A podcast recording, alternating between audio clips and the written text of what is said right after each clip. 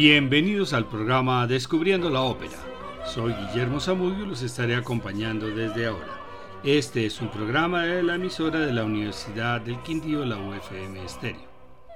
El catálogo de óperas serias de Mozart comienza con Mitiridate Rediponto de 1770 con 14 años, Ascanio in Alba de 1771, Il sogno di Scipione y Lucio Sila de 1772, Il Re Pastore de 1775 con 19 años y las dos últimas maduras, Idomeneo Re di Creta de 1781 y La Clemenza di Tito en 1791, año de su muerte.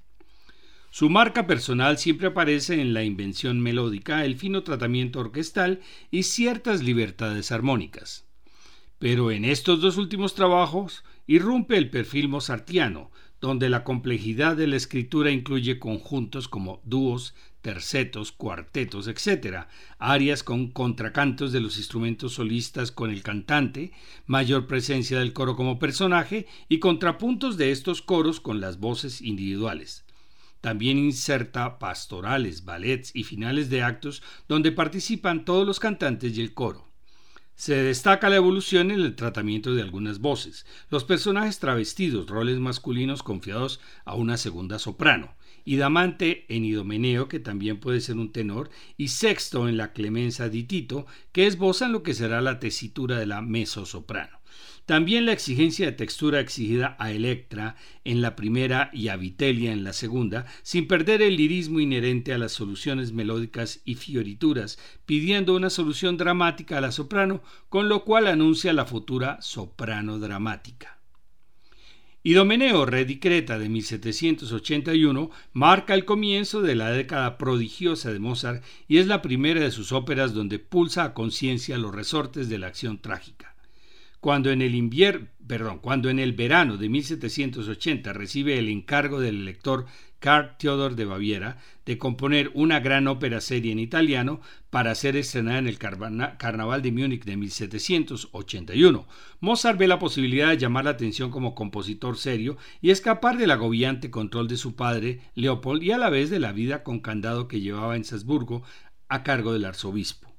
Aunque el drama mitológico del rey cretense a su regreso de combatir en Troya ya había sido llevado a la ópera en 1712 con música del francés André Comprat, el nuevo libreto del poeta y capellán de Salzburgo, Jean Battista Varesco, planteaba la acción como una tragedia lírica. Debido a su concepción relativamente temprana, la música de Idomeneo sigue todavía las reglas de la ópera seria italiana, sin pegarse del todo a la acción, salvo algunas ocasiones como el cuarteto del tercer acto que escucharemos, donde se vislumbran las reformas que Mozart introducirá más tarde, cuando los personajes cobran una identidad inusitada, revelan sus sueños y sus emociones, impulsados por una música acorde con su espíritu. Idomeneo es considerada la gran ópera coral de Mozart, pues aunque depende del precepto barroco, introduce formas completamente nuevas, acorta el libreto y aumenta la intriga gracias a los pasajes instrumentales, además de la precisa música para ballet. Los recitativos secos son reemplazados por recitativos acompañados de los instrumentos y la música no solo complementa las voces, sino a veces anticipa acontecimientos o el timbre asociado a lo sobrenatural de los trombones, prefigurando la escena del cementerio de Don Giovanni. Cuando Idomeneo y su, tripulación regresan de participar en la guerra de Troya, se encuentran con una terrible tempestad que amenaza sus vidas el rey formula un voto a Neptuno. Si los salva, sacrificará a la primera persona que acuda a recibirlos. Con este antecedente comienza el primer acto.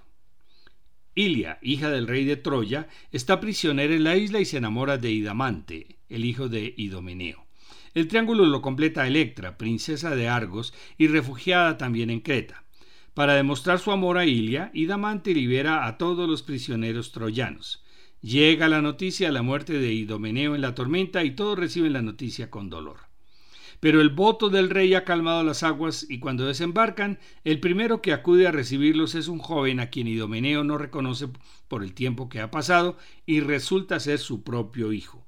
Cuando se entera de quién es, Idomeneo se aparta, pero Idomante no entiende por qué su padre se aleja de él después de tanto esperarlo. Vamos a escuchar algunas piezas de la versión de la orquesta y coro de la RAI de Roma con la dirección de Colin Davis, con Nicolás Gueda como Idomeneo, Jesse Norman como Idamante, Eder Harper como Ilia y Ra Woodland como Electra, grabación de 1971. A continuación, Idamante e Ilia cantan Radunate Troiani, Reunidos Troyanos. Y después Idomeneo canta Vedromi Intorno, veremos alrededor.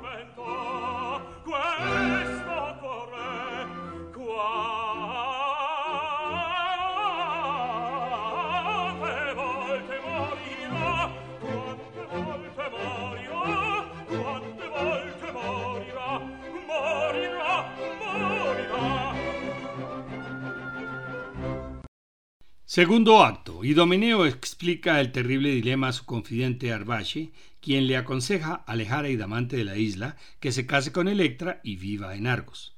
Ilia se siente dolida, en cambio Electra está feliz con su próximo viaje.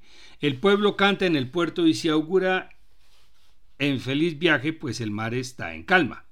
Pero cuando van a zarpar estalla una furiosa tempestad y un monstruo ataca a los pescadores en la playa. El pueblo se pregunta qué habrá causado la ira de los dioses, y Domeneo confiesa su culpa y pide ser castigado en lugar de su pueblo. Todos huyen presos del pánico. Escuchemos Plácido e el mar. El mar está plácido, con Electra y el coro. Luego un trío entre Idamante, Idomeneo y Electra, Priardi partir, oh Dio, antes de partir, oh Dios. Otra vez participa el coro cantando cuando aparece el monstruo, ¿Cuál nuevo terrore? ¿Cuál nuevo terror? Confirmando la utilización que hace Mozart del coro como pueblo.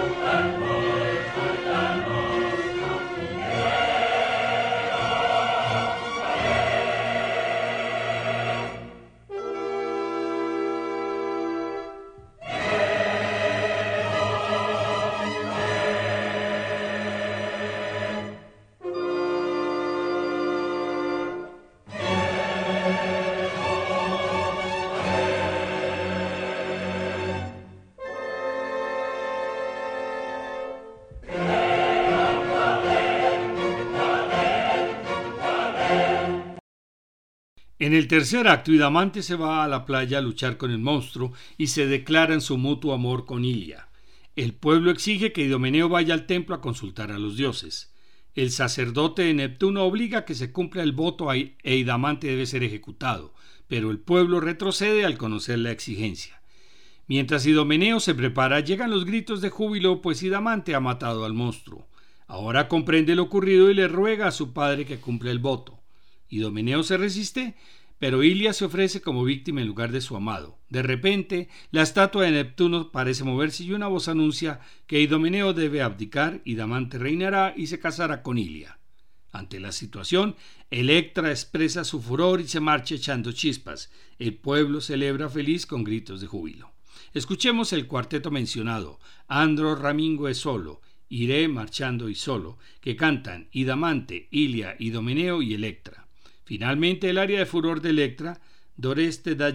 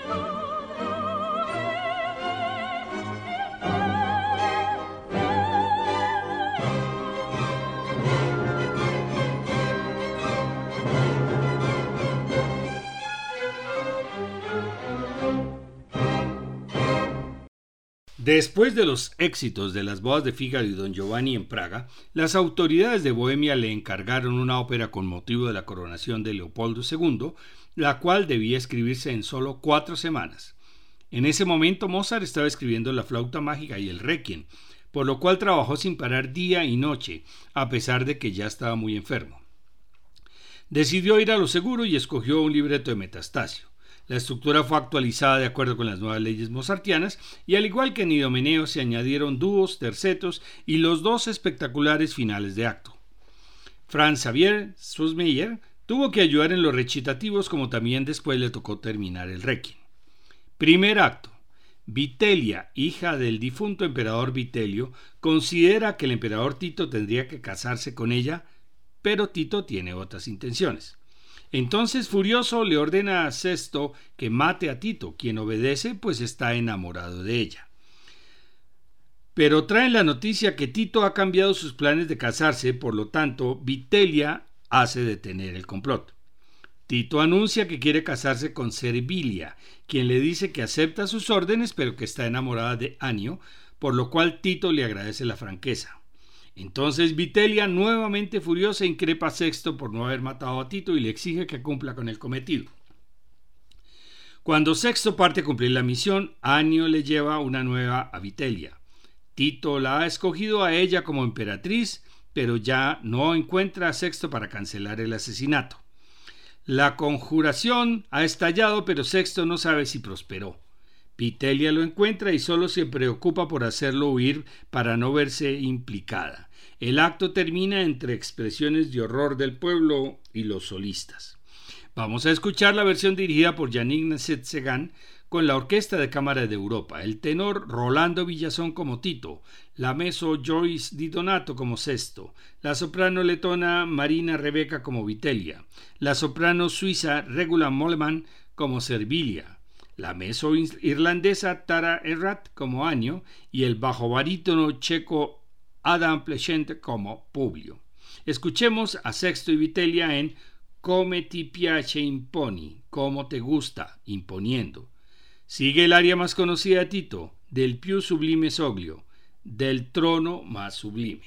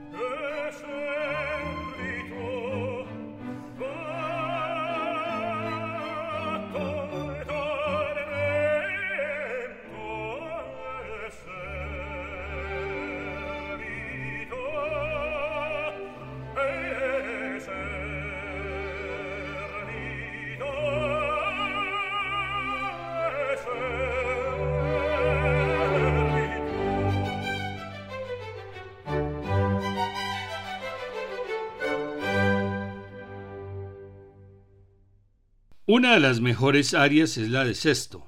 Parto, mato ven mío. Parto, pero tú bien mío. Con el acompañamiento del clarinete. Escucharemos primero a la mezzosoprano Elina Garancha y a continuación el final del primer acto con el coro y el quinteto de sexto Anio Servilia Publio y Vitelia de Conservate o Dei, Conservada o Dios, uno de los primeros concertantes en el estilo de Mozart.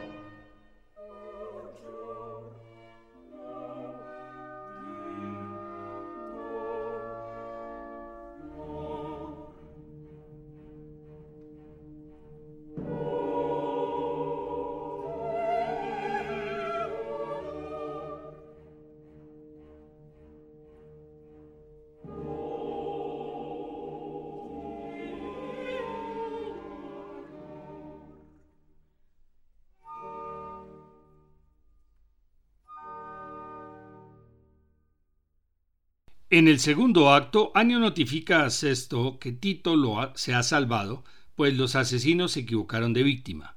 Sesto se alegra y le confiesa a Anio, quien le aconseja que busque el perdón de Tito. Sesto va a declarar ante el Senado y Vitelia siente que va a morir. Tito no quiere creer en la culpabilidad de Sesto y resuelve no castigarlo para saber los fundamentos. Vitelia cree que Sesto ha confesado, pero llegan Anio y Servilia para que acuda ante Tito y suplique por Sesto. El pueblo se ha reunido en un anfiteatro para celebrar la salvación de Tito. Hacen traer a Sesto. Anio y Servilia suplican por su vida y entra Vitelia a confesar que ha inducido a Sesto en la conjura. Tito queda sorprendido al ver quiénes eran los implicados y finalmente decide perdonarlos a todos con su clemencia. Sesto se casará con Vitelia, Anio con Servilia, mientras el pueblo alaba la bondad del emperador. Escuchemos el trío de Sesto, Tito y Publio, Cuelo di Tito e il volto, en el rostro de Tito. Luego el aria de Vitelia, Non più di fiori, no más flores, con acompañamiento del corno, y terminamos con el final del segundo acto, Tu e ver mi solvi Augusto, tú de verdad me asuelves Augusto, con la participación del coro y los seis solistas.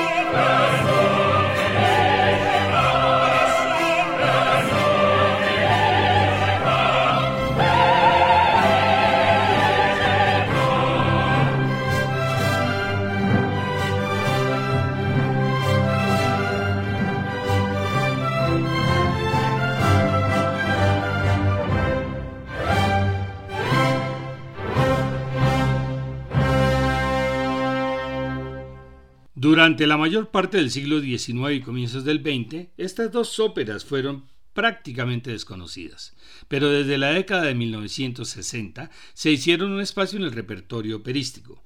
La música que compuso Mozart para estas dos obras posee una gran belleza, pero los personajes tomados de la tradición clásica no alcanzaron el nivel dramático de la trilogía Mozart a Ponte o los últimos Singspiel, El rapto en el serrallo y La flauta mágica. Los 80 programas de la primera temporada y estos de historia de la ópera están grabados en la página descubriendolamusica.co para que los puedan escuchar cuando quieran. En el siguiente programa abordaremos estos dos Singspiel. Los esperamos el próximo domingo.